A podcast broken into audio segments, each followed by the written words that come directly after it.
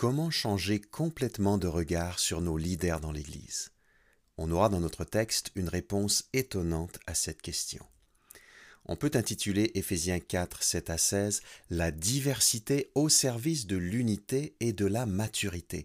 On va parcourir ce texte très riche en deux épisodes. La dernière fois, on a abordé la grande partie pratique de la lettre qui couvre les chapitres 4 à 6.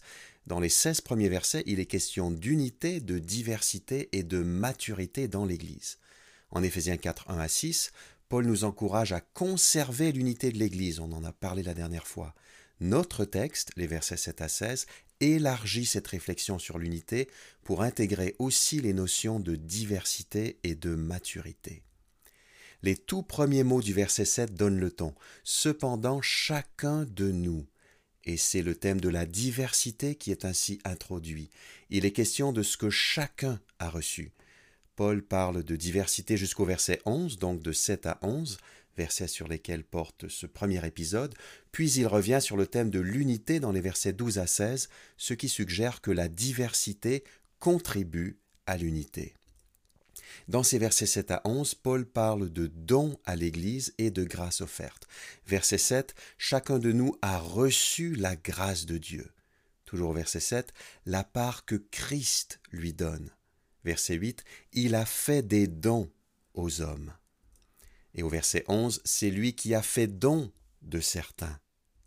Revenons au verset 7 que je lis. Cependant, chacun de nous a reçu la grâce de Dieu selon la part que Christ lui donne dans son œuvre. Chacun de nous, tous les chrétiens ont reçu la grâce de Dieu, et ici l'aspect mis en avant, ce n'est pas la grâce qui sauve, mais c'est la grâce qui se manifeste dans le service. Dieu donne à chaque chrétien une grâce adaptée à la part que Christ lui donne dans son œuvre.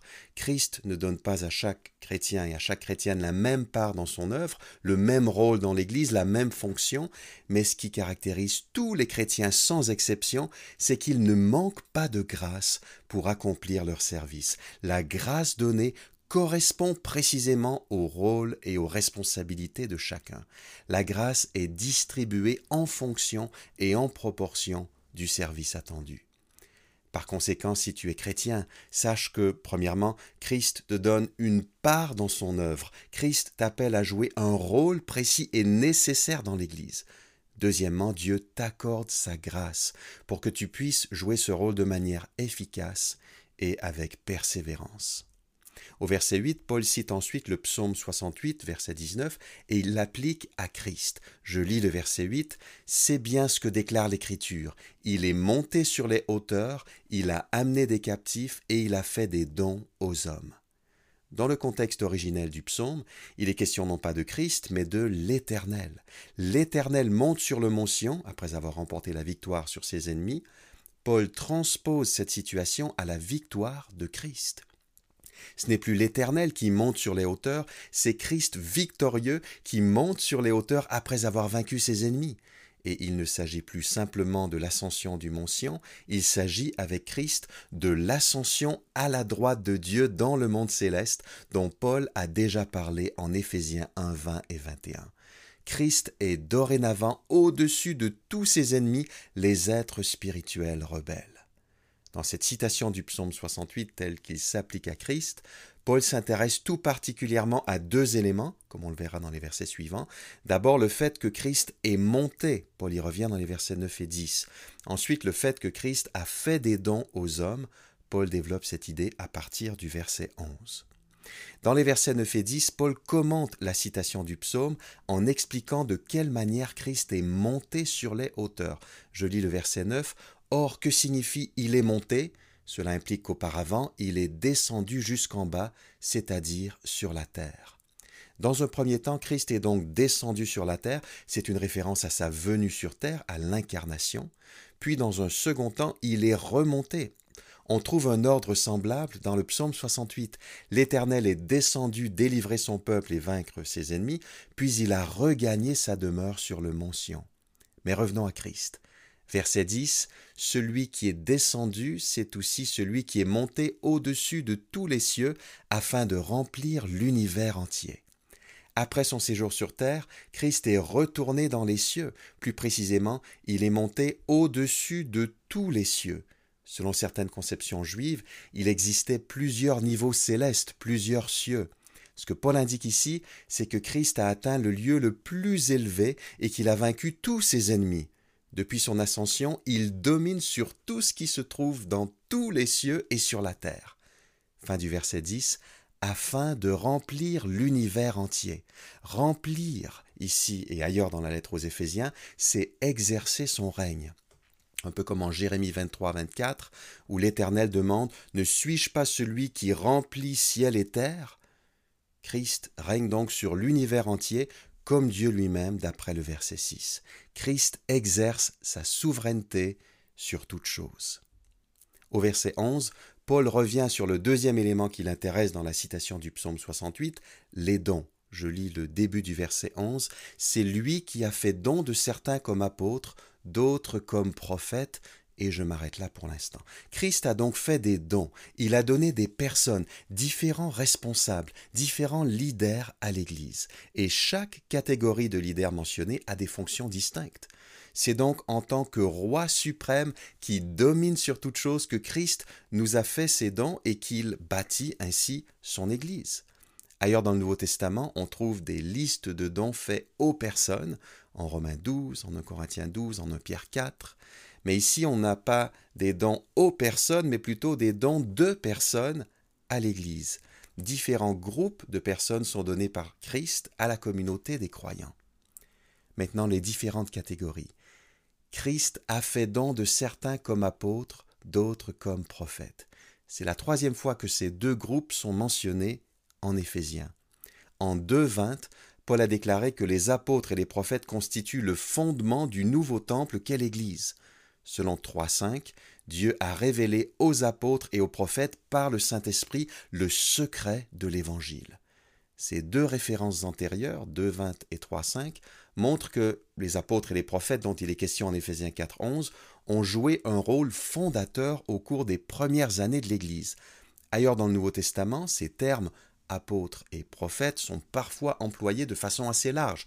Il y a de nombreux apôtres au sens large et de nombreux prophètes au sens large. À chaque fois, c'est le contexte qui détermine à quoi un mot fait référence. Mais dans la lettre aux Éphésiens, quand on met les différents textes concernés en relation, on constate que ces deux termes font référence à des personnes précises et qu'il ne s'agit pas de groupes qui seraient toujours ouverts. Les apôtres, ce sont les premiers apôtres. Les prophètes, à ne pas confondre avec les prophètes de l'Ancien Testament, ce sont ceux qui ont reçu et transmis l'Évangile au moment où ce message était encore tout nouveau. Le secret leur a été révélé au moment où s'ouvrait une nouvelle époque ce sont ces premiers apôtres et ces premiers prophètes qui constituent le fondement de l'Église, Jésus-Christ étant la pierre principale de l'édifice, et c'est aussi grâce à eux que l'Évangile est parvenu jusqu'à nous. Ces deux groupes, certes, ils ne sont plus. Pourtant, on leur doit beaucoup aujourd'hui. Ils ont laissé leur marque. En tant qu'Église du XXIe siècle, on leur doit même notre existence. Je poursuis au verset 11. Christ en a donné d'autres comme prédicateurs de l'Évangile ou de la bonne nouvelle. L'Évangile, c'est la bonne nouvelle de ce que Dieu a fait pour nous par Jésus-Christ.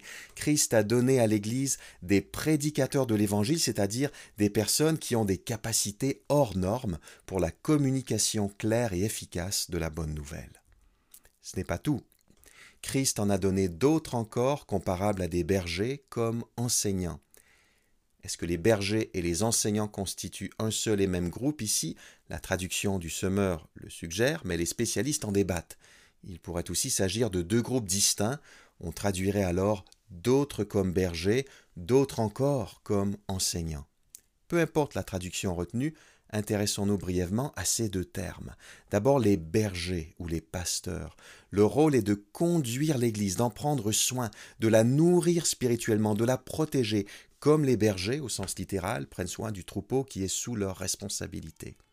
Ailleurs dans le Nouveau Testament, les bergers sont appelés les responsables dans l'Église, ou les anciens, ou alors les dirigeants, ou les évêques, ou épiscopes, ça dépend des traductions. Tous ces termes font référence au même groupe. Quant aux enseignants, quel est leur rôle précis? Il faut reconnaître que tous les groupes mentionnés au verset 11 enseignent dans une certaine mesure, ils exercent un ministère de la parole, mais certains ont une plus grande habileté dans ce domaine et l'Église les encourage à se consacrer davantage à cette tâche, à y investir plus de temps et d'énergie. Ils parviennent à bien expliquer l'Écriture et à en tirer des applications concrètes qui interpellent les gens. Ce sont les enseignants. Une petite précision sur l'ensemble du verset 11. En pratique, ces différentes catégories peuvent se chevaucher. On peut imaginer qu'une même personne soit à l'aise, par exemple, à la fois pour annoncer la bonne nouvelle et pour enseigner toute l'écriture. Donc il ne s'agit pas de mettre nos leaders dans des cases rigides, de les mettre en boîte. Paul lui-même est très souple quand il parle de ces différentes fonctions. Quel est le message central de ce texte, l'encouragement pour nous aujourd'hui? Nos leaders sont des dons offerts par Christ après sa victoire, qu'il s'agisse des leaders du passé, les apôtres et les prophètes, ou des leaders du présent, les prédicateurs de l'Évangile, les bergers, les enseignants, c'est Christ qui nous les donne.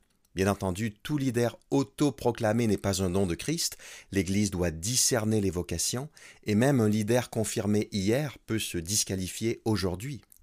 D'autres textes parlent de tout cela, il ne s'agit pas de vénérer aveuglément des êtres humains, quels qu'ils soient. Néanmoins, entendons ce que Paul nous dit dans ce texte.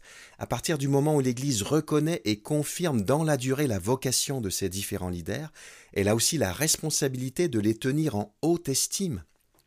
Ils nous sont donnés par Christ lui-même et par un Christ victorieux qui remplit l'univers entier. Nos leaders ne sont pas un maigre prix de consolation, ce sont plutôt des rappels vivants de la victoire la plus importante de l'histoire, celle de Christ. Ce sont les cadeaux de la victoire. Avant de critiquer nos leaders, réfléchissons bien on peut certes leur donner des retours et leur faire des remarques, mais faisons-le toujours avec amour, dans le respect et de manière constructive. Ne courons pas le risque, en nous plaignant à leur sujet, de nous opposer à celui qui nous les a donnés et qui remplit l'univers entier. Christ a choisi de nous offrir des responsables imparfaits, sujets à la faiblesse comme nous tous, et pourtant très utiles. Disons-lui merci et remercions également nos responsables pour leur travail souvent difficile et trop peu reconnu. Seigneur Jésus-Christ, nous te célébrons pour ta victoire. Après avoir accepté de séjourner sur terre et de connaître l'humiliation de la croix, tu es monté au-dessus de tous les cieux afin de remplir l'univers entier. C'est alors que tu nous as fait don de certaines personnes. Merci pour les apôtres et les prophètes. Notre foi est fondée sur leur service fidèle. Merci pour les prédicateurs de l'Évangile, les bergers et les enseignants. Donne-nous de les voir comme des dons venant de toi et montre-nous comment respecter et encourager leur ministère. Pour ton honneur, Jésus. Amen.